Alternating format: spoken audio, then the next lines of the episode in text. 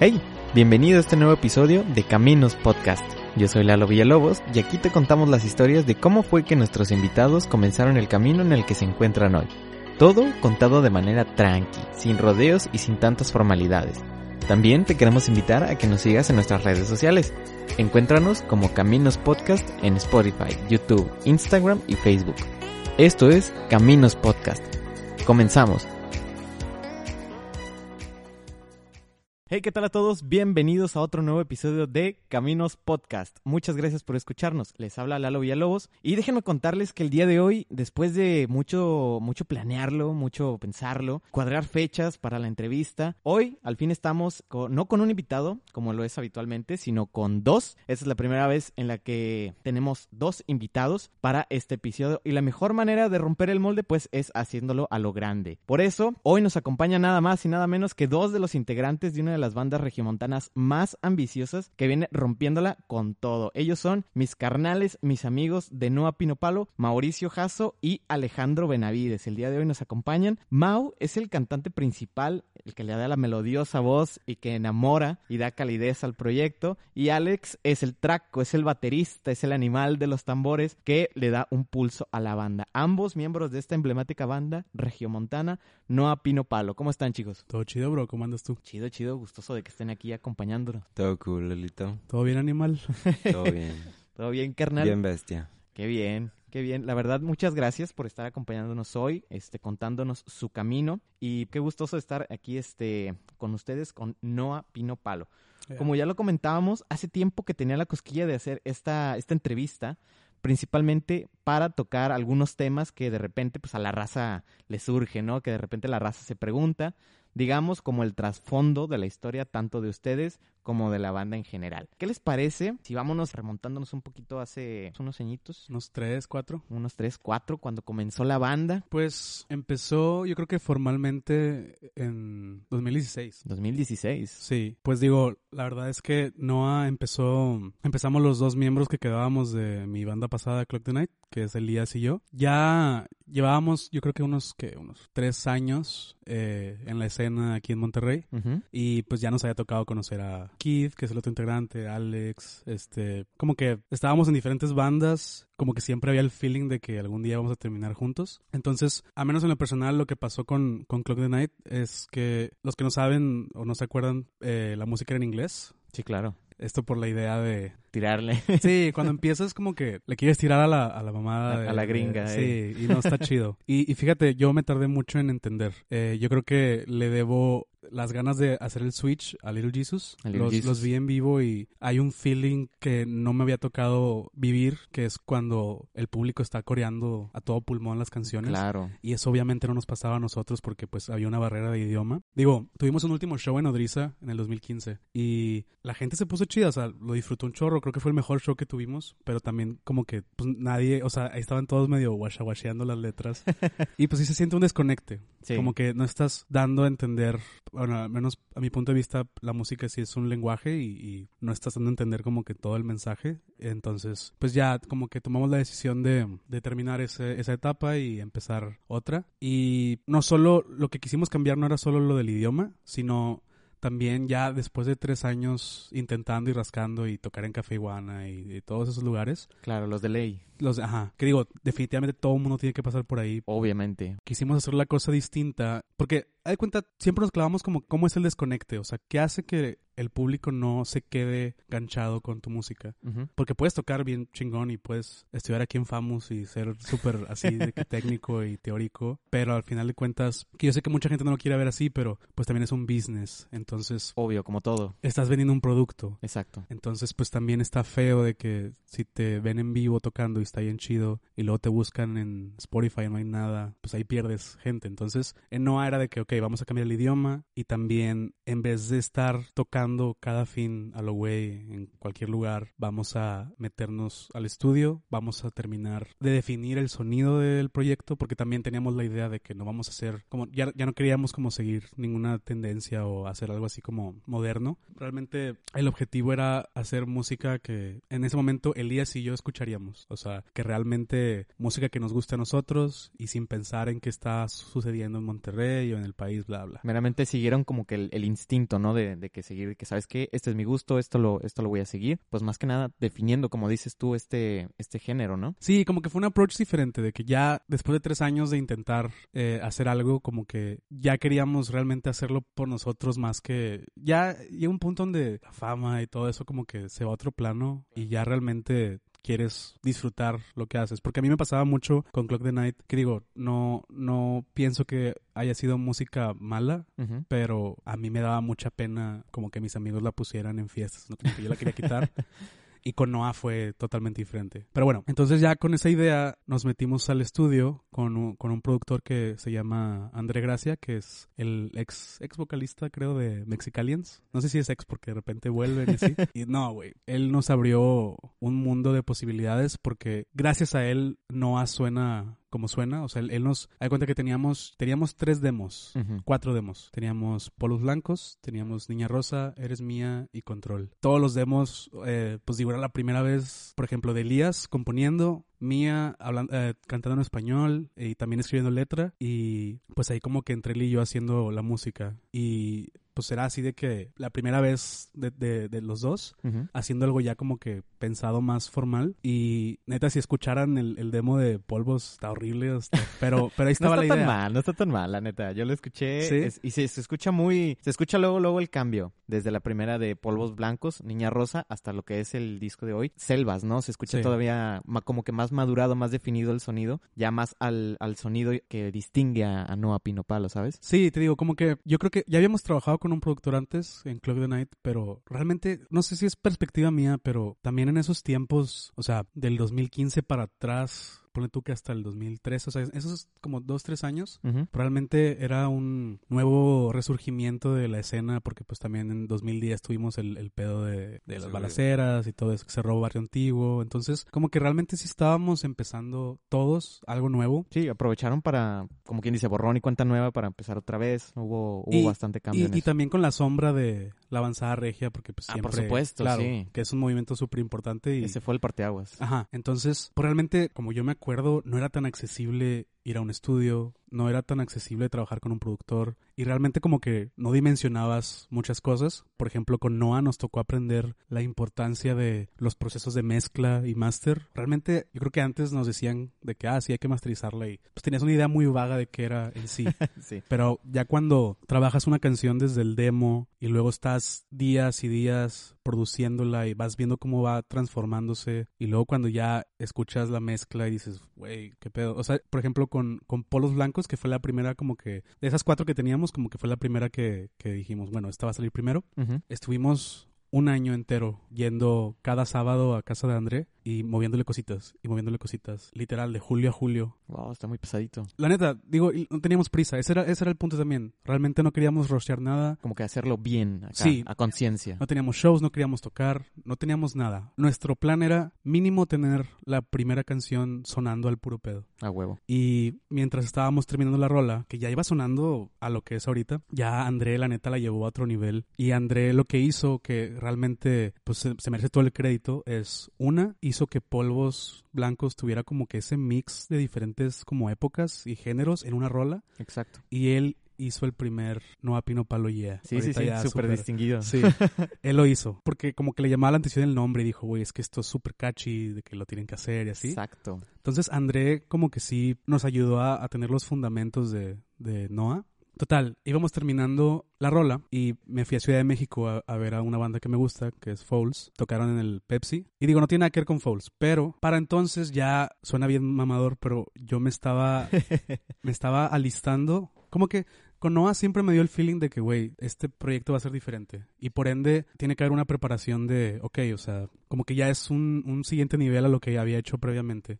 Y a esto me refiero que en ese entonces, como nosotros prácticamente no existíamos, Sí, pues apenas, apenas iban despegando. ajá, no teníamos nada, o sea, no existía Noa Pino Palo en línea, yo me estaba poniendo a ver de que, ah, de que quién está ahorita, no, pues, que Pequeño Fénix, ah, ok, Dreams, ah, chido, eh, Serbia ahí sigue dándole, Primavera Club, qué pedo, ahí está, este, son bandas que yo no conocía. También conocía clubs. Sí, clubs. Ajá. Era la época donde estaban con, con texturas, su primer EP disco. Y la neta no me encantaba y no como, como, como que no lo entendía muy bien. Entonces cuando voy a Ciudad de México a, a ver a Falls, tengo un amigo allá que me recogió del aeropuerto y me meto a su carro y está sonando épocas de clubs Ah, así de que todo volumen y digo, güey, ¿cómo los conoces? Ajá. De que no, hombre, güey, es que aquí en Ciudad de México todos escuchan clubs. No manches. Entonces, quieras o no, te da un poquito de eh, curiosidad y los me puse ya como que a clavarme con ellos y dije, no mames, o sea, no, igual y no me encanta la música, pero definitivamente estaban haciendo las cosas súper bien. Claro. Ya había visto que habían tocado en España y la madre. y- Entonces ya regresó del show de Falls y Elías me invitó a, al Nodriza porque había un evento de no sé qué. Total fui y ahí estaba Coco de Clubs y pues fue ese momento de, pues qué raro, de que, o sea, llevo todo el fin pensando en clubs, de que... ¿De que qué onda? Ajá, fui con él, me acerqué. Está raro porque pues realmente como que no era, o sea, todavía no era fan de clubs, pero sabía que como que, no sé, de la como- existencia de clubs. Ajá, Ajá. pero había como que un respeto. Más bien lo que, lo que buscaba era como que un consejillo, mínimo un consejillo ahí de Coco. Pásate el tip. De que, ajá, de que, oye, ¿cómo le haces para tocar en España y la madre? Entonces voy con Coco y lo saludo y le digo, güey, estoy en Verga Clubs. Bien hipócrita porque no me gustaba en ese momento. Pero está chido porque hace, hasta hace poquito tuvieron una colaboración con Sí. clubs. Muero por ti, ¿no? por ti, sí, el último sencillo que, que lanzamos. Sí, es que realmente Coco me saludó, se portó súper chido y la neta yo no esperaba, me pasó su celular y Wow. estuvo raro, ¿no? Platico todo esto, güey, porque, porque realmente nos ha tocado aprender muchas cosas Por supuesto. que antes no teníamos ni idea y una de ellas es como que el, el- la relación entre artistas, cómo se manejan las cosas, o sea, realmente Coco me enseñó eso. Coco es Claro. Coco y Orlando son súper friendly con todos y se ve que no, pero ellos conocen a todas las bandas que están ahorita y sabe quiénes son todos y como que Ya que le tiran. Sí, están como que Coco y Orlando los tienen a todos bien checaditos, pero en buen plan, la neta, ellos sí fueron como que, como André también, fueron super guías para nosotros. Total, pues ya Coco me, me pasó su celular y como que empezamos a hablar y le pasé los demos de, de Noah, que todavía no estaba nada terminado y como que al güey no le gustó y ya, de que no hablamos. ¿Qué te dijo? De que mmm, todavía le falta. No me dijo nada, sí, me dejó en sí. Así, sí. seco. Órale. Pero bueno, ya voy a llegar a la parte donde entra Alex en un ratito. Total, me valió madre que no me haya contestado. Le hablé otra vez y le dije, güey, ¿ustedes con quién mezclan eh, su música? Porque pues, suena bien verga, o sea, igual como que todavía no me enganchaba con ellos, pero definitivamente sonaba de muy buena calidad. Y me pasó el contacto de un güey que se llama Eric Dabdove, que es un güey que es de Monterrey, tiene Buen Día Records y lo empezó aquí con su hermano, con Benjamín, y se mudó a Nueva York. Me pasó su contacto, le mandé un correo y mandamos todas las rolas con, con, con- a mezclar con Eric. La primera fue Polvos. Ujú. Y cuando nos llegó el primer mix, el primero que hizo así, obviamente nos pidió referencias y todo. Cuando nos llega el mix, la neta, no me lo podía creer que, o sea, una rola que hicimos nosotros sonara así de chida. Solamente como que ya más aterrizada, ya más este formal. Sí, como que ese era mi trip, como que siento que antes de Noah yo pensaba que realmente era muy difícil hacer música que compitiera con, en cuanto a calidad con la música del mundo, ¿no? Ujú. La idea que de repente todos tenemos de que no, güey, pues que si no grabo en Victoria Records no va a sonar chido. Y realmente la realidad es que no. Y menos ahorita. Creo que con el tiempo ha cambiado mucho eso. De hecho, la mayoría de Fino lo grabamos en el cuarto de André, en un cuartito súper chiquito, con una laptop que apenas si corría, ¿cómo se llama? Fruit Loops, el, el- el este. Fino es el primer, eh, digamos, como que conglomerado de todas estas cuatro, estas cuatro rolas, ¿no? Sí, total ya. Teníamos polvos blancos terminada. Ya sonaba bien verga, ya estábamos. O sea, polvos nos tardamos tanto, güey, pero la neta fue. Era necesario tomarnos ese tiempo para realmente definir qué es Noah. Y ya lo, lo, lo demás se fue. Sobre polvos. Sí, Sí, es que la neta, pues para iniciar debes de como que de establecer, pues de perdido esta base, ¿no? Y qué bueno que lo hicieron de que a conciencia, sí. súper rebuscado, pues para, para lo mismo, para establecer el sonido. Y en eso, en ese tiempo, eh, Moonlander todavía existía. Ahí estaba Alex y Sí, es cierto, de baterista. Y no me, la neta no me acuerdo, Alex, cómo, cómo Kid llegó a Noah. Yo creo que fue Elías, pero pues prácticamente nos robamos a... Eh, de que Kyle. Ustedes se llevaron a Keith a tocar en, en Clock the Night. No, pero eso fue años antes. O sea, sí, sí lo hicimos. Fue, fue durante ese año de transición de bandas. Ajá. Y... Salón Morelos, creo. Sí, Salón Morelos. Pero ya era el último año de Moonlander y, y de Clock. Ya estaban bien muertos. bro. Sí, ya estábamos súper muertos. Sí, pues digo, como que éramos, éramos super compas. La verdad, yo los odié poquito porque me robaron a Ángel. Neta, híjole. Sí, lo robamos a, a Sí, Ángel. me, me lo quitaron de las manos. Lo tenía aquí y me lo quitaron. Y Ángel empezó a, a producir. El vato apenas estaba aprendiendo. Kid tenía tenía su proyecto también. Él, él quería empezar un proyecto solista. Y el güey en su banda Estábamos nosotros. estaba Elías, Estaba Elías. estaba André y estaba él. Y me metió a mí de, de, De corista, panderista. De panderista y corista. y tuvo un show. Y ya fue como que, güey, como que a él también le entró la idea de que, güey, pues para qué hago otro proyecto si puedo entrar a Noah. Entonces el güey entró a Noah, empezó a producir. Él produjo Niña Rosa y produjo... Es una rolaza, la neta. Sí. La, la estuvo sonando cuando, cuando salió. Este, sí, estuve poniéndole gorro a Alex de que cada rato de que. Sí, a, a cuenta que Niña Rosa la escribió Elías con una idea que yo tenía y era una rola súper diferente, como que un poquito más tropical. Y vino Kid y la mandó al mundo del R&B A huevo. bien... Bueno, no sé si es R&B, es como No. que... Está pegándole por ahí. Tiene soul, indie, leve R&B. Pero es más pop. Sí, es que- como Ah, bueno. tirándole al pop alternativo ahí. Sí. Para mí el pop no es un género, es más como... O sea, generalizando. Sí. Y luego ya Kid terminó Control con nosotros. Helado Ah, bueno, Helado es una canción de Kid de su proyecto. que hizo con André. De hecho, hay un demo que no lo encontré, hace poquito lo estaba buscando. Hay un demo de Helado cantada totalmente por André. Entonces, sí, Fino es más como un conglomerado de lo que teníamos, güey. Sabíamos que teníamos que sacar algo y fue como que, eh, pues, ¿qué rolas tienes tú? No, pues estas, no, pues yo tengo estas. Ah, pues. La neta fueron bastantitas. O sea, para ir empezando, sí estuvo chido de que cuatro o cinco. Es lo que te digo, yo creo que si no hubiéramos tomado todo el año para trabajar en polvos, no hubiéramos sabido cómo aterrizar las demás al, al mundo de No a Pino Palo. Para esto, nosotros ya como que sabíamos que la rola estaba bien verga, polvos blancos. Simón. Y sabíamos que nos iba a abrir puertas. Y yo lo que quería lograr era cómo hacer para no empezar a quemarnos, no quemar nuestro nombre, o sea, me refiero a no salir a tocar de que a los venues que ya conocíamos y esperar que alguien de repente nos escuche. Entonces, era la primera vez que teníamos ya el producto primero antes que todo lo demás. Como dar un golpe seguro, ¿no? O algo Sí, así. y ya sabíamos más o menos como que quién estaba jalando en qué lugar y pues tengo que mencionar a, a este Jorge Villarreal que él ahorita está en Mulato. En ese momento él trabajaba Jorge. él trabajaba en Apodaca Music Group Ujú. y él, él- creo que él trabajaba en redes sociales. Entonces ya llevaba como yo creo que llevaba ya Jorge como un año en Apodaca. El vato empezó a hacer eventos en Nodriza. Sí, sí, sí. Me acuerdo que siempre me dice Jorge que él empezó después de ver a Clock the Night tocando con división minúscula como que empezó a hacer eventos. Entonces, yo lo que quería lograr era ponerle la rola y que la música hablara por sí sola y que Jorge nos pudiera conectar con alguien para empezar un poquito más seguros. Entonces, Jorge estaba trabajando con Dreams en el momento y llevaron al, al primer baterista que tuvieron a Máquina, que era el lugar donde ensayábamos, y me dijo Elías de que, "Eh, güey, Jorge va a venir, de que caile para persuadir, ¿no?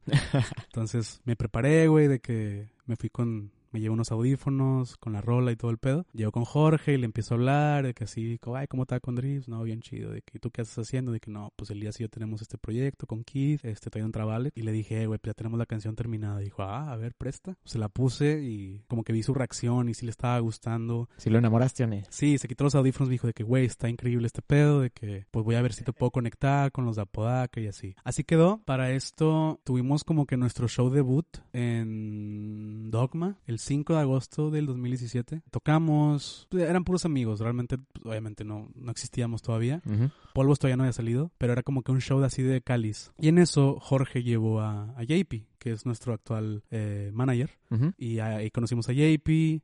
Empezamos como que ya empezó el grupo de management, ¿no? A Pino Pablo en WhatsApp.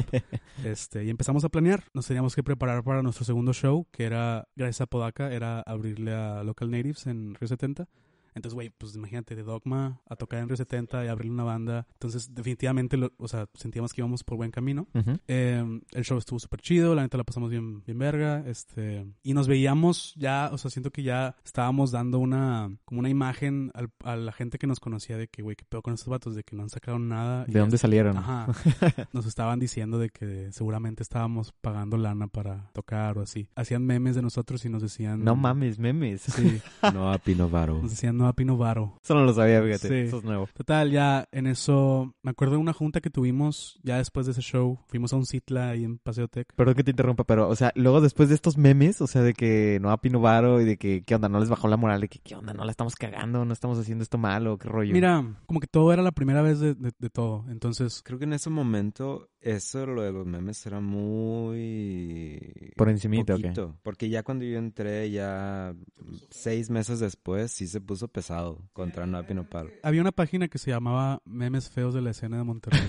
y digo, No mames. le tiraban a la mayoría, nada más a Dreams no, por alguna razón. Sí. Lo cual nos hacía como pensar de que pues, uno de ellos era. Pero eh, pues le tiraban a todos. Después de eso, tuvimos una junta y JP nos habla de un, un güey que se llama Bumpy, que nos dice que no, él trabaja en una agencia que se llama Canícula y él es un booker, él vende shows, bla, bla. JP me, me mencionó eso porque dijo, no, pues estaría chido como que entrar al equipo y pues empezar a vender a, a festivales o así, ¿no? Dicho y hecho, eh, al mes Bumpy nos fue a ver tocar a máquina. Yo ya estaba. ¿Tú ya estabas? pasando. Ya me estoy pasando. ¿verdad? Ah, ya, ya llegaste. Ahí entró Alex por fin a completar. Este. Y Bumpy fue a vernos a máquina a tocar. Y güey, es creo que el momento más raro porque sentí como. O sea, creo que ya sé qué se siente estar en, en, en La Voz, México. De que Bumpy nos vio tocar y nosotros pues tocando. Tocamos las cinco canciones. Sí, tocamos todas las rolas que teníamos. Y Bumpy nada más dijo de que, ah, chido. Se salió. Se salió con JP y Jorge. Nos dejaron adentro esperando. Así, nada más de que... Ajá. Sin nada. Ajá, y nos quedamos ahí de que, güey, tocamos mal o qué, qué pasó, de que, qué pedo. Sí, o sea, más porque Bumpy nada fue como que, ok, De que, ah, chido. y se salió. y fue como que... al- Sí, como que uno esperaba que el güey dijera, no manches, también, nah. Sí, pues de perdido algo. Sí, literal creo que no se despidió, se fue. Eh, y JP nos dijo de que no, pues ya hablamos y el güey quiere entrar también como, como manager. Y fue como que, wow. Mamalón. Total, Bumpy estaba en Canícula, que era una parte de Victoria Records. Y él primero trabajaba en Apodaca, entonces regresó a Apodaca. Y ya, pues estábamos como que full Apodaca, pues, siempre, o sea, desde entonces así nuestra casa. Para esto, aquí es donde empezaron los memes más pesados. sí, nos tiraban bien feo. Y obviamente sí agüita, güey. Como que era muy nuevo. Yo creo que por eso nos, nos afectó leve. Sí, pues es, es pagar como que el precio del novato, o sea, de que tienes Sí, que aguantar la el novatada, bullying. totalmente. Sí. Y Bumpy nos consiguió abrirle a, Mac de a Mac de Marco. Marco en el escena. Sí. Este, para esto, güey, había un evento en Facebook que decía marcha en la macro para que Dreams abra a Mac de Marco. No mames, qué cagado. y cuando sale el flyer de que no a Pino Palo le va a abrir a Mac de Marco, güey, no, No. hombre, se nos fueron encima de que esos vatos qué, y que, oh, bien agüitados, güey. Tanto me afectó a mí en lo personal que segundos antes de subir al escenario, porque, güey, el show de Mac de Marco sí estaba llenísimo, eran como 3.000, 4.000 Sí, pues personas. el escena. Y yo decía, güey, vamos a salir, nos van a buchear o no sé, güey. No, así estábamos todos. Ajá, estábamos todos, estábamos bien nerviosos. todos. La neta, yo me sentía un poquito mal de la garganta, pero eso no tiene nada que ver. Yo me sentía, yo me sentía, Barras, barras.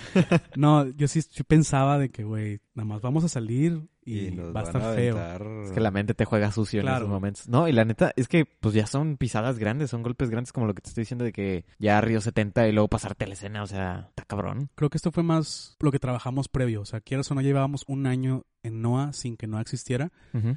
Y pues también digo, tanto el show como de Local Natives y de Mac de Marco todavía era, o sea, sí, sí, sí entendía por qué la gente no lo aceptaba, porque pues sí fue como que un move que nadie había aplicado. De antes de tocar y el hustle y, y como que pelártela, ya estabas con, ya estabas firmado y la madre. Simón. Sí entiendo. Pero ese show de Mac de Marco en específico, sí sentíamos todos que nos teníamos que, teníamos que probar a la gente que no, no nada más traíamos paro. Era, era también, pues, traemos buena música y le estamos echando ganas. Ese show yo creo que la gente reaccionó increíble, güey. Estuvo, es de mis favoritos hasta la fecha. A huevo. Hubo una parte donde, creo que, creo que fue la última vez que Kid tocó otro día más. Ya no la he vuelto a tocar, pero Prendieron lo- las lámparas de del celular y así el Wow. mar de gente. Güey, Wow, me, súper que- emotivo, güey. me quería desmayar, güey. De huevo sentí como ese rush en la cabeza. De, Sí, "Ah, claro. me mareé, pero como que las ganas de seguirlo viendo me hicieron no... De no caerte, güey. Sí. Literalmente, después de ese show, no hubo memes. Yo esperaba que hubiera memes, Más memes. pero no hubo. Y ya estábamos empezando... Sacamos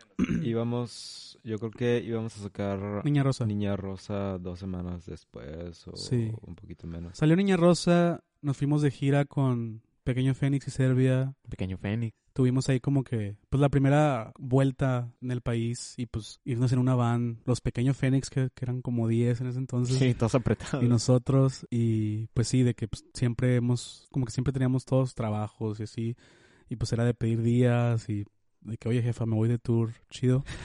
este, ahí me acuerdo que el kit con la laptop, con los datos míos de que Trabajando. trabajando.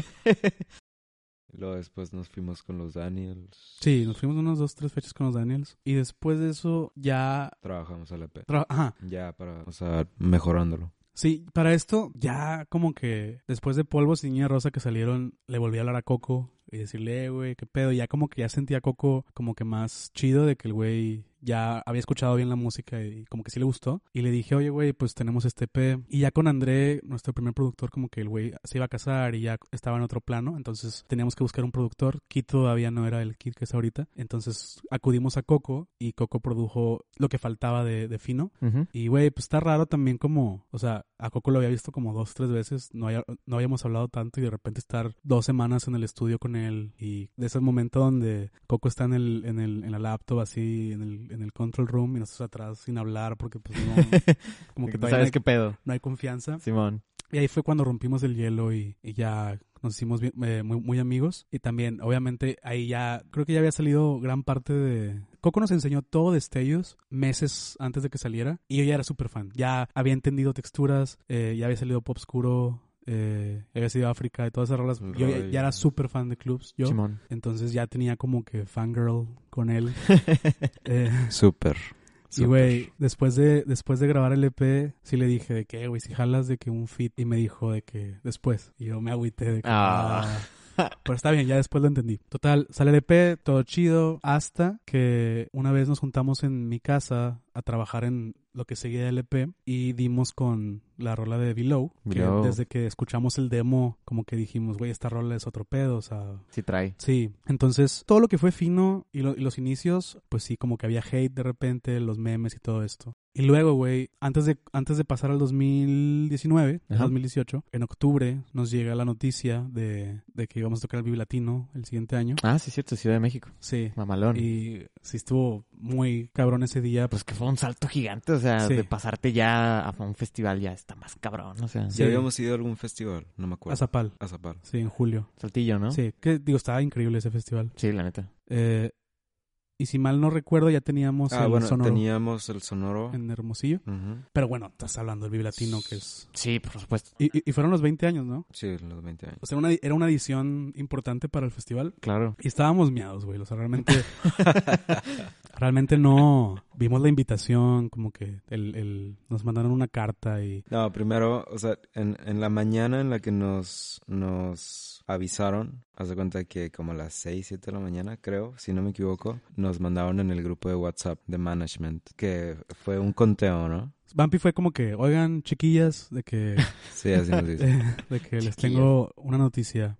Y esa es la primera llamada. Es la primera llamada. Ah, perro. Ya se cuenta- la emoción, ¿o qué? Sí, a las 7 de la mañana. Ponle tú, yo venía aquí al trabajo a las 8. Simón. A las 8 yo creo que era la segunda llamada, yo creo. Pero ya venía así como que... ¿qué- qué Era una llamada por hora, güey. Wow, Sí. no mames. Ya la, más tercera llamada fue como que nada más nos mandaron el, el screenshot De la del- carta. de la carta de, de Vive Latino. Y sí fue como que... ah, Mierda. De esas veces que lees algo 10 veces y aún así no lo crees. Así como que sí leí bien. Sí. Y de hecho, o sea, así como yo creo que Mau se acuerda exactamente dónde estaba, qué estaba haciendo, yo también. Te aseguro que Ángel... Está, estaba en Nueva York. Ah, güey. Sí, porque creo, tengo entendido que tú, tú tienes nacionalidad allá, ¿no? No, no tengo nacionalidad. Tengo los papeles. Tú me no habías los he dicho que arreglado. No, no, no. Hijo de Este, tu mi mamá, toda la familia de mi mamá es de allá. Nada más yo sí soy mexi. Nah, hombre. Pero no, me fui a Nueva York de vacaciones. Nunca había ido y Sí, se fue de mochilazo, chiflado. encontré unos boletos en Viva Aerobús en tres mil pesos y dije, A "Chingue su huevo. madre". Vámonos. Entonces yo estaba allá, güey, bien engentado y luego llega la noticia el Vive y fue como que, güey. ¿Qué pedo? Sí. Ajá. Este, total. Tampoco quisimos como que el Vive representara nada. O sea, o sea, me refiero a O sea, que no se te suba, dice. Exactamente. Siempre que pasa algo así, si se nos sube algo, la vida es súper, es buena para bajarnos otra vez al... Por supuesto. Siempre nos pasa algo malo y es como que... ah, Es justiciera, a huevo. Ajá, por, por andar de mamador. Total, el Vive Latino pues era hasta marzo, entonces nos empezamos a concentrar en, en lo nuevo. ¿Qué era lo nuevo? Pues para nosotros conceptualmente era reforzar lo que ya habíamos hecho en Fino Simón. adel- o sea, como que también irnos un poquito más allá de eso. Y para mí era realmente, realmente sí quería que la canción que saliera de la nueva etapa marcara una pauta. Como que ganar el respeto, ¿no? De que, Sí, del proyecto. de que decir, güey, de aquí estamos y aquí nos vamos a quedar y chido. A huevo. Entonces, esto es uno de los meses momentos que más le tengo buenos recuerdos es cuando trabajamos Below en el estudio. También la trabajamos con Coco. Y Below la teníamos, o sea, teníamos un demo de el verso y ya. Y una No acústica. No, pero después jalamos en máquina, en donde ensayábamos. eh, hicimos un demo. Sí, haz de cuenta que teníamos el verso Eso, es, ese verso con la guitarra acústica estuvo como dos meses. Un poquito menos. desde julio, güey. Ah, bueno, más. O sea, Sí, o sea, era cuatro julio, meses. hicimos ese verso y la guitarra acústica. Y dijimos, güey, es un rolón y ni siquiera estaba terminada. Entonces pasa julio. Había material. Sí, agosto, septiembre, octubre, noviembre. En diciembre, antes de en que... diciembre empezamos a trabajar lo que fue Anillos y fue Below. Ajá, ya cuando vamos al estudio, el coro de Below todavía no estaba. Sí, el coro, el Y, coro de y la Below. parte C, el, el, el outro de, sí, de el Below. coro de Below salió 15 minutos antes de que terminara de grabar voces. Ah, huevo. Mau. No, más bien, yo hice un coro que era el de... El de sígueme, Síguele, sí, sí, síguele. sí, malando así. Y Elías, de que ya habíamos terminado las voces, así se iba a quedar el coro. Sí, ese iba a ser. Pero como que todos sentían que, que le, faltaba. faltaba. algo. Y Elías de repente entra al estudio y me dice de que, güey, canta esto. Y tú no querías, Yo tú no no quería querías. porque, pues es un estrés como... De que ya no la pelamos, de que ya hicimos todo este pedo. Ajá. Sí. Y digo, está chido porque al final de cuentas yo creo que para darle también mérito a Elías, el coro que él hizo se acoplaba mucho al mío y no, no descartamos ninguno, o sea, los dos se quedaron. Entonces, de que tu cuerpo tiene vibra, na, na, sígueme hablando, entonces está chido. Y luego después grabamos el video y fue una muy buena experiencia. Un chorro de frío, todos enfermos. Sí, sobre todo me gustan esas fechas porque hacía un chingo de frío. ¿Es gente de frío o qué? Sí, A huevo. pues hoy de Sí, noviembre. eh, en, es- en ese tiempo de Below, en el estudio, en enero, vete por el Cafecito, cafecito, eh, un cigarrito. cigarrito. Sí, es- Grabando, bien, bien a gusto. Total, ya se estaba acercando Vive Latino. Simón. Y obviamente ya teníamos Below terminada y el plan era sacarla el... Tocábamos el sábado en Vive Latino, el plan era sacarla... No es cierto. ¿Cuándo salió Below? El, salió el 8 de el marzo. 8 de marzo y tocamos el 17, ¿no? En- Sí, 17. Sí, se salió Below una semana antes del Vive. El cumpleaños de Vampi. Y el día que nació Maya, la hija de Coco. Total, sale Below y vamos a hacer una fiesta en la noche en, en- en el lugar donde yo vivía. como celebración. Simón. Y, güey, pues ya habíamos sacado fino, o sea, ya habíamos sacado rolas. Pues digo, hay una aplicación que tenemos de artistas de Spotify donde te dicen cuántos escuchas. Nos- no, eh, para no hacerla tan larga, nos había ido bien en fino en cuanto a reproducciones. Pero el día que salió Below, que fue ese viernes 8, él se hizo una apuesta forzándola como siempre. Sí. eh, que, se iba a tomar, que se iba a tomar un shot de tequila cada mil reproducciones. Te mamaste. Shot de lo Bueno. que sea. Bueno, el punto es que ese día fueron 10.000 reproducciones. Verga. Y fue como que, wow, o sea, ¿de dónde? ¿De acaso? O sea, ahí ya fue cuando nos empezaron a meter en playlists eh, y todo este tipo de cosas de plataformas. Y te pusiste astroanal. Sí. O sea, yo me estaba, yo me estaba tanteando, como dice Alex. En fin, nos fue regular. Ajá. Y dije, güey, Below va a llegar a... 3.000. Tres shots. Eran la, era, salió, salió obviamente a las 12 de la noche el día anterior, o sea, el, el- el- ya el viernes. Y a, a la hora que me desperté como a las 11 de la mañana, ya tenía como 5 mil. Y es de que, Wow. Entonces, todo ese día, creo que llegó a 11, güey, ese día. Por ahí. Pero sí, o sea, el punto es, o sea, nos impresionó. Fue como que, ¿de dónde? O ¿Dónde salió este pedo? No nos esperábamos para nada eso, en lo absoluto. Sí, me tomé... Y la peda de Mauricio, no. Terminé vomitando en el baño. Pero bien merecido a huevo. Tengo un video donde se está tomando. Devolviendo tu alma. Fue otro pedo, güey. Esa época sale Below. La siguiente semana nos vamos a Ciudad de México. El show era el sábado y Apodaca acomodó un show en Toluca y otro en, y Puebla. Cholula. Toluca, haz de cuenta que fuimos una semana completa a Ciudad de México, Ajá. porque también el punto era hacer medios en Ciudad de México antes del Video Latino. Desde el lunes nos fuimos. Desde el lunes. Entonces fuimos a Toluca a tocar y luego un día antes del Video Latino, el viernes, fuimos a Cholula a abrirle a Tino el Pingüino. Y también estábamos como que, ¿cómo nos- nos, va a recibir la gente? ¿Quién sabe? Y también es highlight de, de eventos. O sea, aparte de que el, el público sup- suponíamos que era muy diferente, o sea, iban a ver a Tino el Pingüino Sí. y pues es diferente. Es el rap. Y, y luego así, no había no había ampli de guitarra, entonces yo me conecté directo a... A la caja. Sí. No mames. Está, está horrible eso. Sí, obvio. Este, pero güey, la gente lo disfrutó un chingo. Sí. Y se puso bien loca. Eh, yo terminé con pinche cabello de Robert Smith de, de Cure, todo sudado y así. Fue un show muy cabrón. Y de y, hecho, y la neta fue muy buena como práctica, por así decirlo, para el Vive. O sea, ya llegamos al Vive, mira, Calientitos. Sí.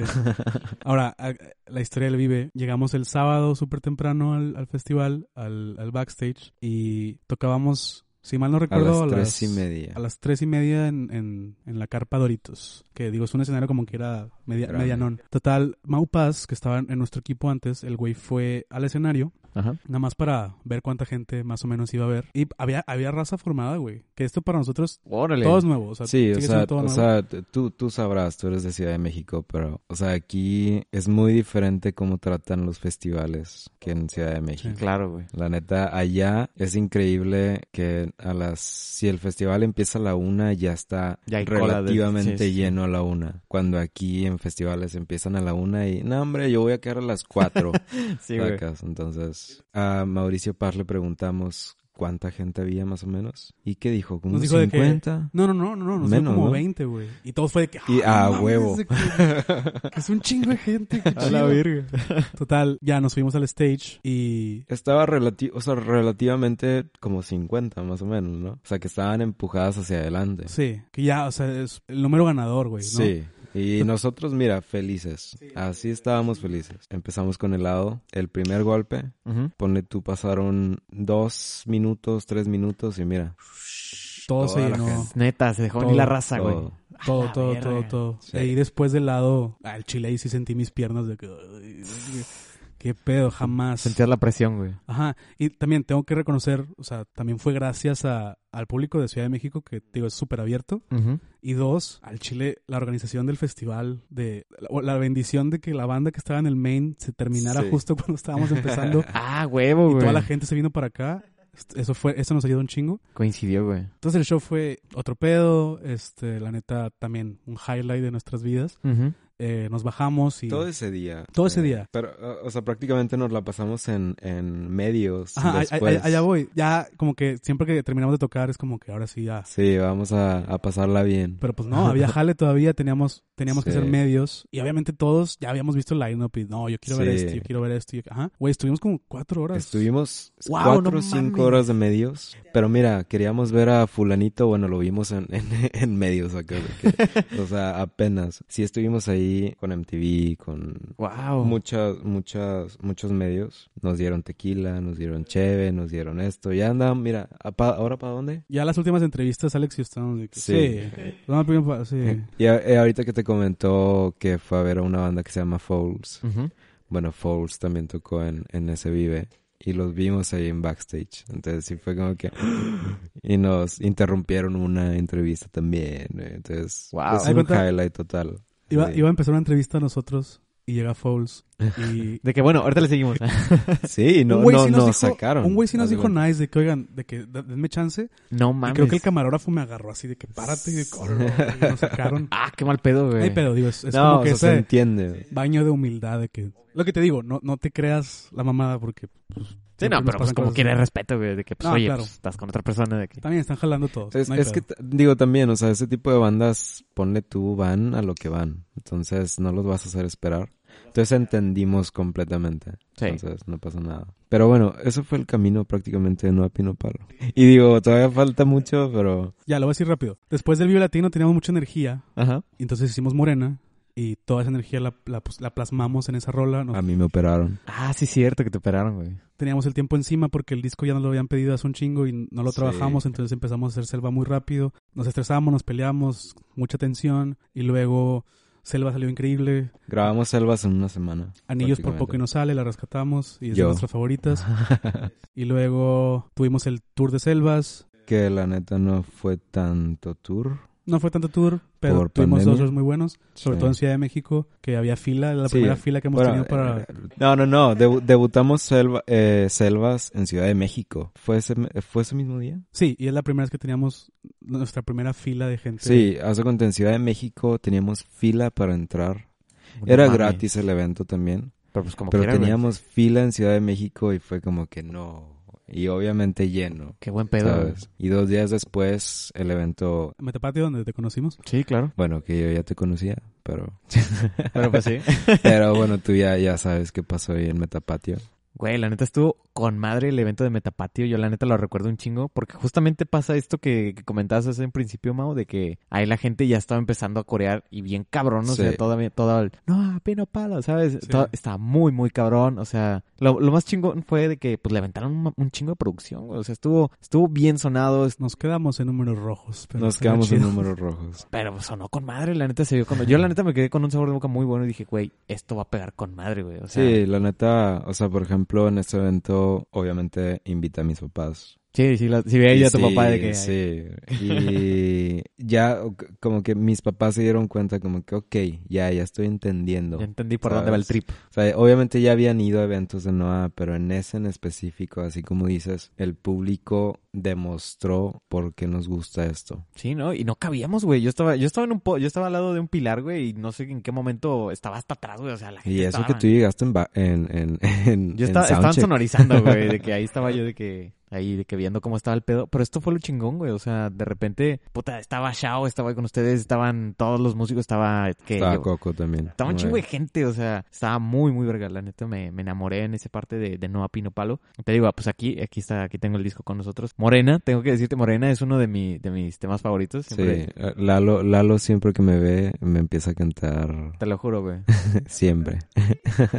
Siempre, siempre, siempre. Y bueno, ahora, conocemos todo este, todo este aspecto de Noah Pino Palo, que creció a pasos agigantados, como fue, este, pues encontrando pues estas brechas para acomodarse en el lugar en el que hoy está. Pero justamente me causa curiosidad el hecho de que, ¿qué onda? O sea, ¿tú desde, desde chiquito ya, te, ya les llamaba la atención a ustedes o, o qué rollo? O sea, ¿o tenían otra tirada o qué pedo? No, yo, yo de chiquito yo era futbolista, 100%. A huevo. Desde los cuatro años jugaba fútbol. Ajá. Yo jugué fútbol, ponle de 4 a 12 años, más o menos. Y sí, o sea, era de que ir a fuerzas básicas de Pachuca. Y, y así, de Cruz Azul. Y luego que Tigres, y esto y lo otro. Pero hubo un momento en el que... Se te chingó la rodilla. Sí, la- No, no, no, no, no. Yo, yo no me chingué nada. Simplemente mi hermano de en medio él era mucho de bajar música, eh, hacer, hacer, era la temporada de Discman. Ah, sí. Entonces hacías tu, tu disco eh, compilado de este álbum y este álbum y este álbum. Simón. Entonces, él hacía mucho de que Blink-182 y esto. Pero Blink-182 ya tenía años de yo conocerlos, ¿no? Pero nunca era como que, ay,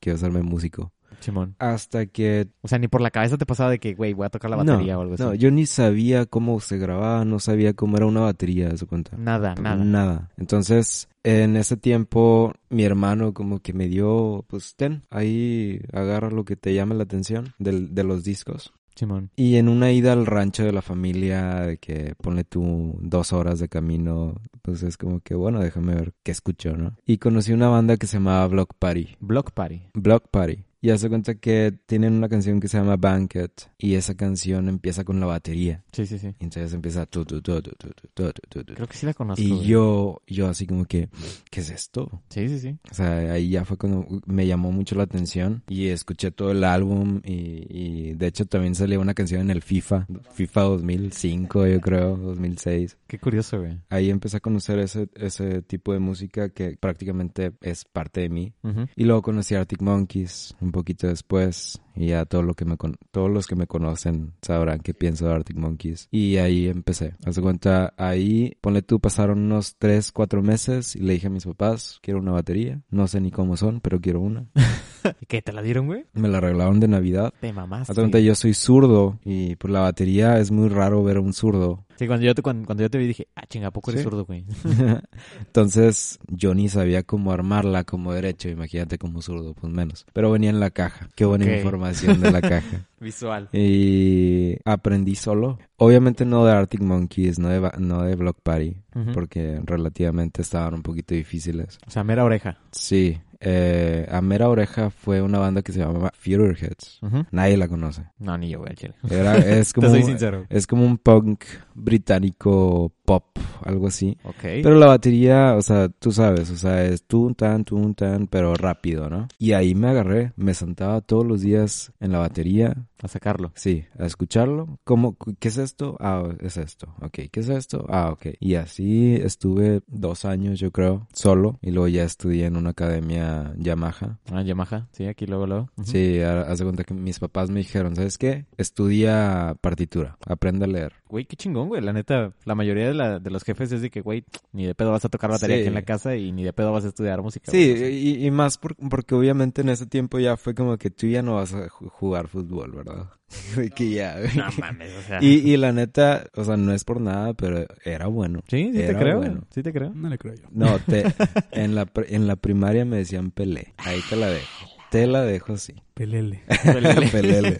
Pero sí te digo, estudié en la academia, ahí estuve como cuatro años, me gradué. Vamos bastantito, güey. Sí, y, y después de eso di clases ahí como cinco años. Ah, te pasaste. O Eso no lo sabía, güey. Eso está muy curioso, güey. Me gradué, eh, me gradué y justo a los dos, tres meses me dijeron, eh, vente para acá, da clases. Güey, está muy verga. O sea, para, para mero autodidacta, güey, está poca madre. Sí, prácticamente a mis 18 y medio Simón. empecé a, empecé a ser maestro ahí. A la verga. Está muy curioso ese inicio, güey. Te digo, porque la, la mayoría de los jefes es como que, güey, ni de pedo, o sea. Fíjate que, o sea, yo en lo personal ahorita me siento muy atascado. ¿Atascado?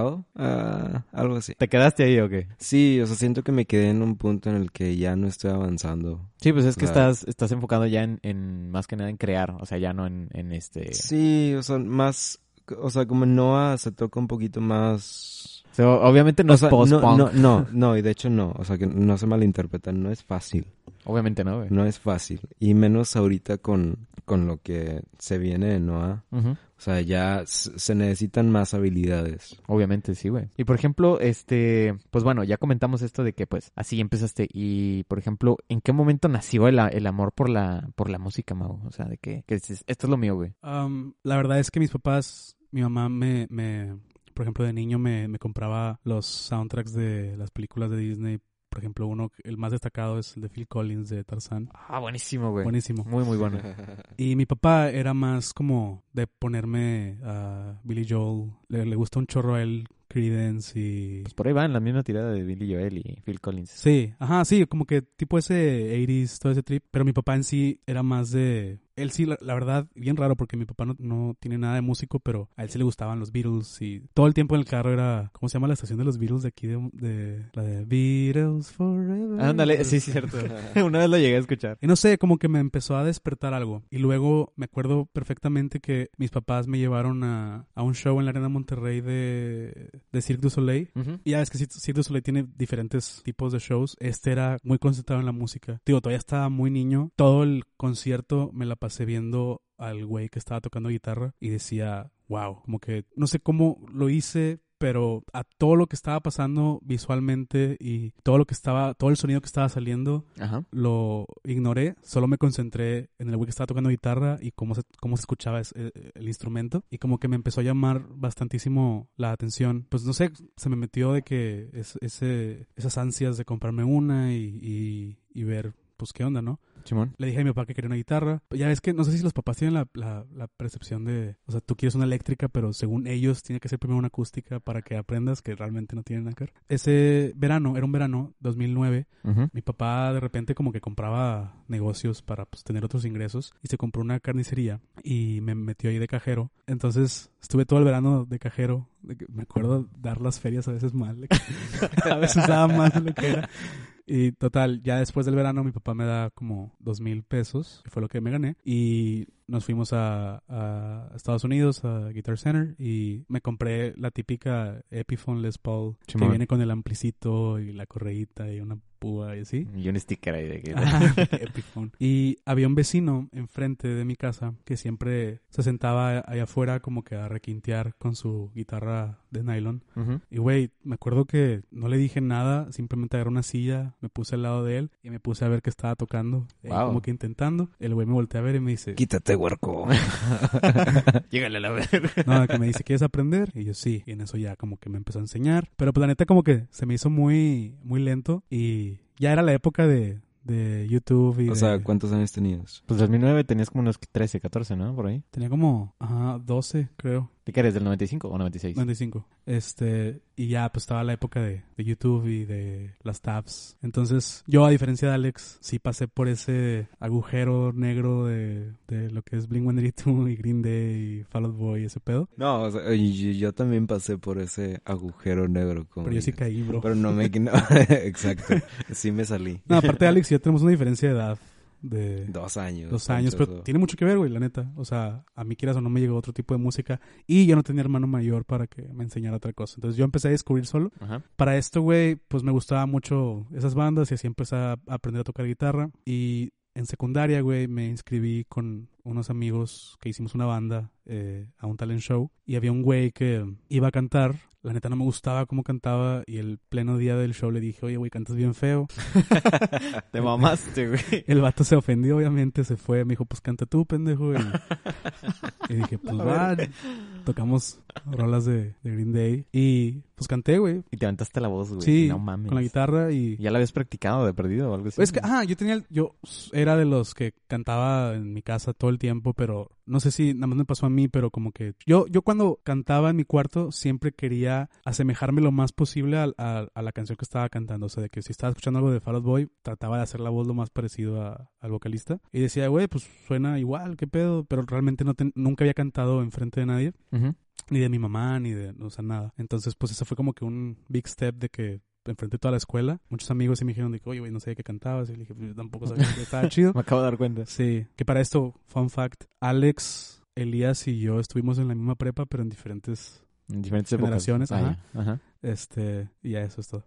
Pero, Wow. Qué increíble. eh, total, ya, ya en prepa, güey, como que me empezó a gustar otro tipo de música. Ya estaba el pinche, el India, todo lo que da. Ajá. Y me gustó mucho una banda que se llama Foster the People. Y tuve la oportunidad de, ir- de irlos a ver a Las Vegas. Ah, perro. Sí, en su primer disco, cuando estaba en el pleno apogeo de ellos en la cima. Ajá. Y, güey, los vi en vivo y realmente como que el concepto que yo tenía de una banda de así, dos guitarras, un bajo, batería y voz, verlos a ellos se me rompió de que había mil teclados, percusiones, este güey agarraba el bajo, agarraba la guitarra, agarraba un tambor y seguía cantando y me explotó la cabeza. Entonces me inspiró mucho y dije, güey, regresando a Monterrey, tengo que empezar a escribir canciones, a ver cómo le hago. A huevo. Pues sí, así empecé, así empecé Clock. Me acuerdo que de los primeros shows de Clock fue en Café Iguana después de que regresó a abrir. Yo ni siquiera tenía edad para pasar a Café Iguana como consumidor, tenía, tenía 16. Ya después de tocar varios shows en Clock, como que un momento muy importante fue un evento, una banda no, no recuerdo quién era, pero como que los abuchearon y seguíamos nosotros. A nosotros nos fue chido, o sea, que la gente respondió bien. Y yo invité a mi mamá y ya me acuerdo que después de el show, mi mamá y yo nos fuimos juntos y me tuvo como que la plática conmigo de que, oye, la neta, ya me di cuenta que te gusta un chorro esto y que realmente te apasiona y de que lo puedes hacer, entonces tienes... Mi bendición. Sí.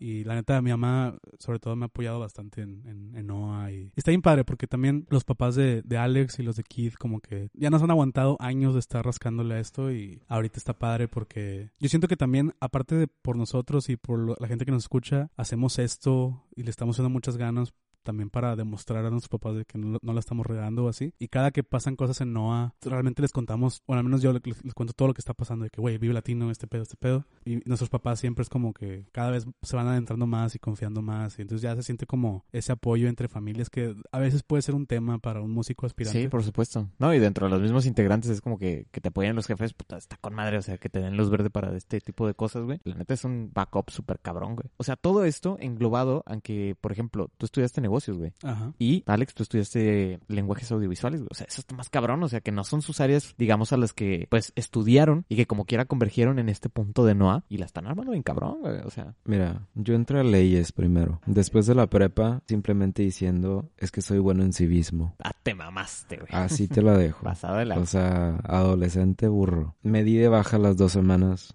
Yo ya estaba con Moonlander, pero ya, ya andaba en la música, ya andaba con Yamaha y todo este rollo. Y obviamente eso era lo que yo quería. Entonces me decían, ¿por qué no entras a estudiar música? Y yo la neta dije, no voy a estudiar música. O sea, la facultad de música. O sea, ¿por qué? Porque sin ofender. No, no. no. Eh, pero yo, yo no quería llegar a tener una licenciatura en música porque luego, si no se me da, ¿ahora qué voy a hacer? Entonces, después de salirme de leyes... em, no, no estás tan alejado de la realidad. O sea, es, Mm, muy- es lo que mucha gente piensa. O sea, de que, bueno, ¿y si no me sale, güey? Sí, entonces lo que pensé fue, ok, lenguajes audiovisuales, no, pues es esto, es video, es fotografía, es sonido, videos musicales, etcétera. Entonces dije, bueno, al menos estaría por ahí.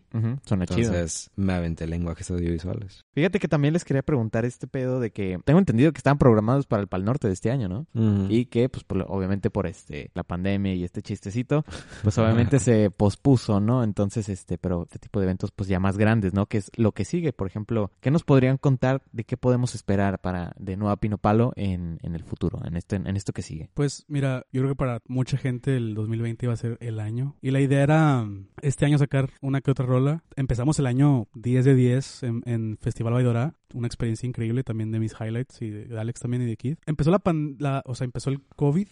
Muero por ti salió el fin de semana del COVID. y la pandemia, o sea, en sí la cuarentena empezó el fin de semana de Pal Norte. Ajá, sí, esa semana. Ya estábamos listos para ir a Pal Norte, ya habíamos ensayado todo y se pospuso. Y pues sí fue un agüite. Sí, la neta, pues ese es uno de los principales festivales este, aquí en Monterrey. Y, y quieras o no, también para artistas mexicanos y también de, de otras partes, Pal Norte es un, es un milestone que tienes, también tienes que pasar por ahí. Y es súper importante. Ya por fin estábamos muy entusiasmados de darle check a ese festival.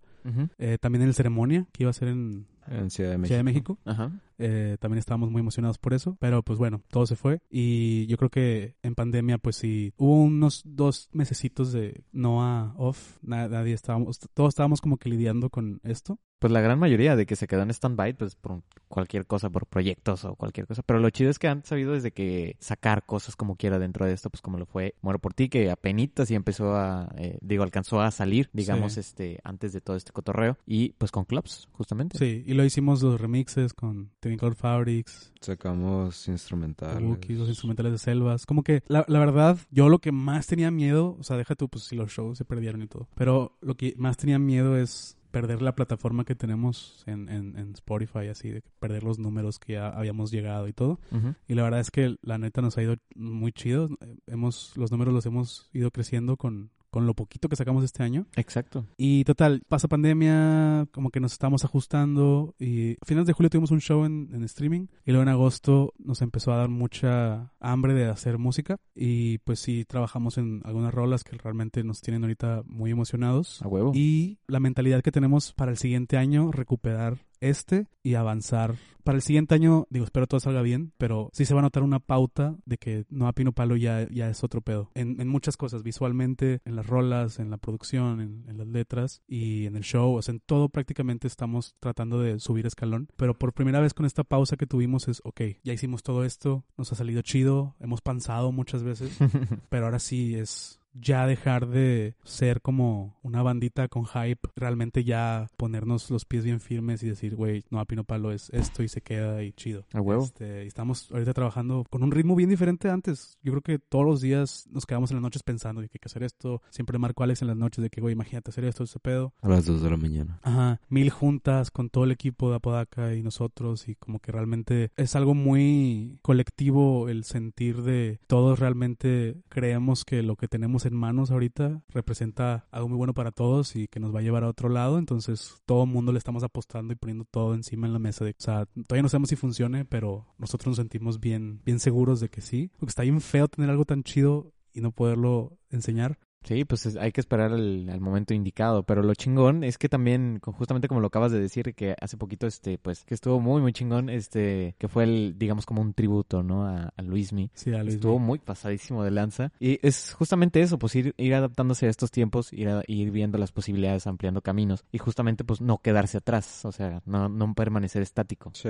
No, yo creo que nunca habíamos tenido este ritmo de jale, la verdad. Creo que después de tres años de darle, siento que todos estamos en la misma página. Ya sabemos qué hacer cada quien en el proyecto. Ya sabemos cómo potencializar los talentos de nosotros tres. Entonces, sí, la neta, yo creo que la idea y el objetivo con el 2021 es realmente marcar la pauta de, de que subimos de nivel. Espero que así sea. Así va a ser. Sí, y ya, ya la neta, ya diciembre, Navidad y en enero, ¡pum! Espero que todo el año estemos dando ahí golpes y la gente lo reciba chido. A huevo. Muy bien. Pues fíjate, ya nos vamos acercando al final de, de esta entrevista. ¿Dónde podemos encontrar a Noah Pino Palo en, en las redes? Es Noah Pino Palo, es Noah con H, Noah Pino Palo, en todas las plataformas digitales, en Instagram también, en Facebook, en Twitter.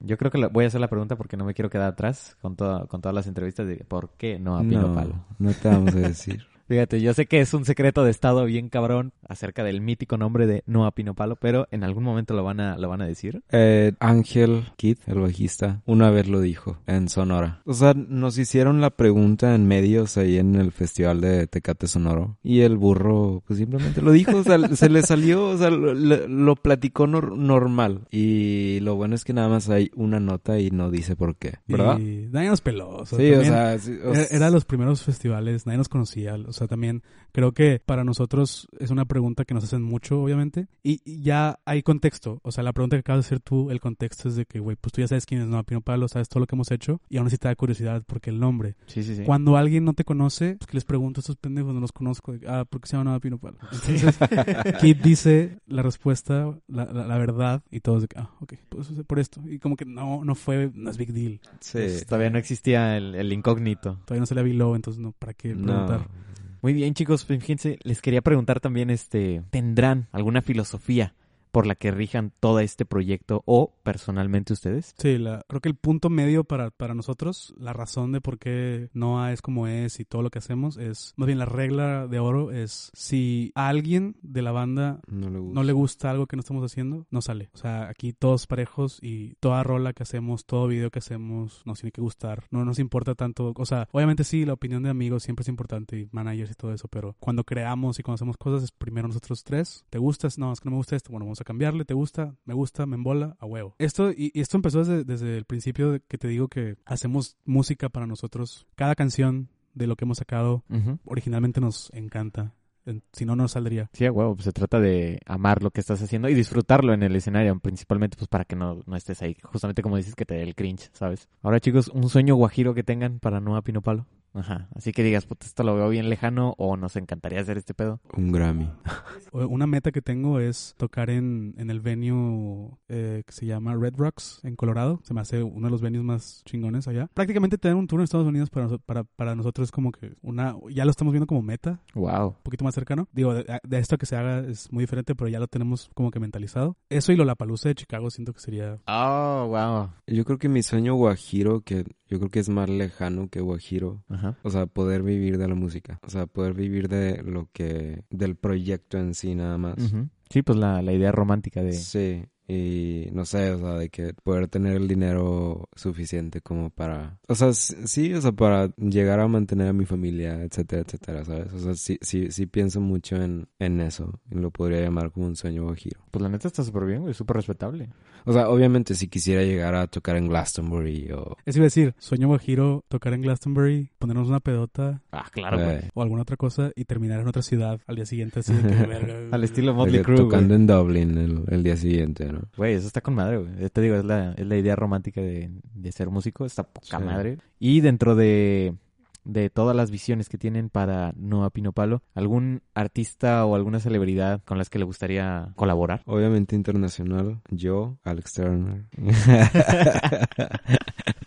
Pero, o sea, o sea, por ejemplo, o sea, está Gil Ultra, eh, mexicana. Tengo unos días escuchando a Vanessa Zamora, que está cool. O sea, no, no le había puesto mucha, mucha atención y está muy cool su proyecto. Maybe podría quedar de alguna manera. O sea, como que el sonido de Noah y Vanessa está relativamente parecido. Ok. No, yo, yo le estoy echando el ojo internacional a un güey que se llama Dion. Neta, me encanta todo lo que ha sacado y es un trip entre Frank Ocean y Bon Iver, pero pues seamos sinceros, Frank Ocean nunca nos va a pelar y Bon Iver, quién sabe.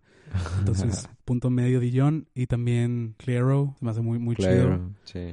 Y sí, aquí nacional, eh, y sí lo veo como que muy factible, ya que sí hemos tenido como que un acercamiento ahí con esta Nan, Gil Ultra. También tengo muchas ganas de, Technicolor. Technicolor Fabrics. Que ya hicimos algo con ellos, hicimos el remix de Muero por ti, pero ya sí traemos como que una platiquilla de hacer una rola. Muy bien, chicos. Está súper extenso, súper completo. Súper extenso. No, o sea, extenso en el, en el, en el aspecto de que, güey, la neta vimos un chingo de cosas que, te digo, es lo mismo que la gente, pues a veces no sabe, güey. A veces que entre los camaradas, pues dices, ah, ok, pues ya le conté fulano, pero los demás, los Claro. que lo siguen, o sea, como por ejemplo la raza que estuvo justamente en esto de, del metapatio, como sea, un meet and greet, que dice, güey, es que, ¿y cómo nació esto? Y justamente la pregunta, ¿por qué no Pino Palo? Y bla, bla, ¿y por qué esto? Y así. Entonces, son justamente todas estas cosas las que me interesaba saber del proyecto. Entonces, también ¿Por qué no? ¿Por qué no nos regalan las redes de ustedes para la raza que los quiera seguir, que nos esté escuchando, que quieran decir, ¿sabes qué? Wow, yo quiero seguir a este güey. Ah, personal. El de Alex está bien raro.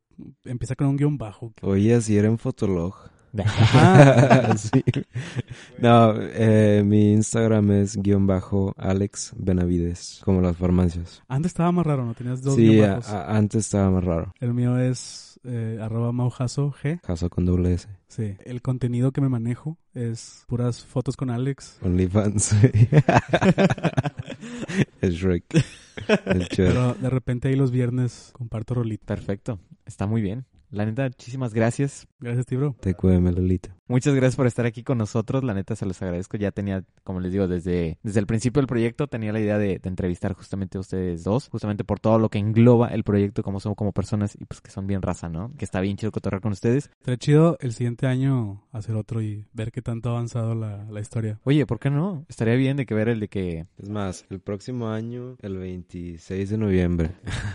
me parece bien. Ya, ya va a tener 26 años. Ah, ya vas a tener 26. Yo 28. No, hombre. Pero sí, la neta, muchísimas gracias por estar aquí contándonos su camino y pues contarnos todos estos aspectos que a veces la gente pues no conoce, ¿no? Muy bien, pues así lo dejamos. Muchísimas gracias por escuchar este primer episodio con dos invitados y qué mejor con Alex Benavides y con Mau Jasso de Noa Pino Palo. Nos vemos en el próximo episodio de Caminos Podcast. Estén al pendiente ya que próximamente estaremos presentando a nuevos invitados. Yeah. Espera, aún no te vayas. Nos gustaría saber qué te pareció este episodio. Déjanos un comentario con tu opinión y si te gustó, ayúdanos compartiendo para que esta historia llegue a más personas. También te invitamos nuevamente a seguirnos en nuestras redes sociales. Estamos como Caminos Podcast en Spotify, YouTube, Instagram y Facebook. Muchas gracias por escucharnos. Yo soy Lalo Villalobos. Hasta la próxima.